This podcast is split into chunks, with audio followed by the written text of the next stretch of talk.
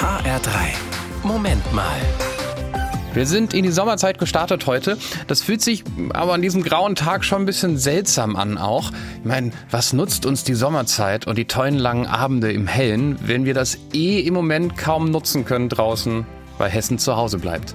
Alexandra Becker von der Katholischen Kirche, wie siehst du das? Ja, zugegeben, ich habe mich gestern Abend auch dabei ertappt, dass ich dachte, jetzt starte ich also morgens mein Homeoffice in der Dämmerung, aber abends draußen Sommerzeit genießen, also zum Beispiel abends länger mit Freunden draußen unterwegs sein, das geht ja im Moment nicht. Also drückt bei dir die Zeitumstellung jetzt in Corona-Zeiten doch so ein bisschen auf die Stimmung? Naja, meine Laune hat sich gestern Abend schnell gebessert. Denn vor welcher Zeitumstellung gab es das denn schon, dass so viele Leute im Internet oder per WhatsApp mir zeigen, wie sie jetzt ihre Zeit gut füllen und mir damit Ideen geben, was ich mit den längeren Abenden so anstellen kann. Okay, welche Ideen waren das so, die dich inspiriert haben? Viele sind gerade total kreativ, basteln und werken zu Hause. Ich habe Bilder bekommen vom frisch gestrichenen Kinderzimmer oder Fotos von Plätzchen, die die Leute blecherweise selbst gebacken haben. Oder die vielen guten Gebetsimpulse im Moment.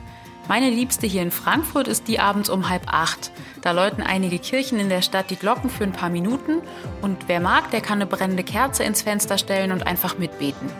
Ich mache das jeden Abend und mir tut es richtig gut. Und auch wenn wir uns im Moment nicht draußen treffen können, durch Fotos und auch durchs Gebet sind wir so miteinander verbunden.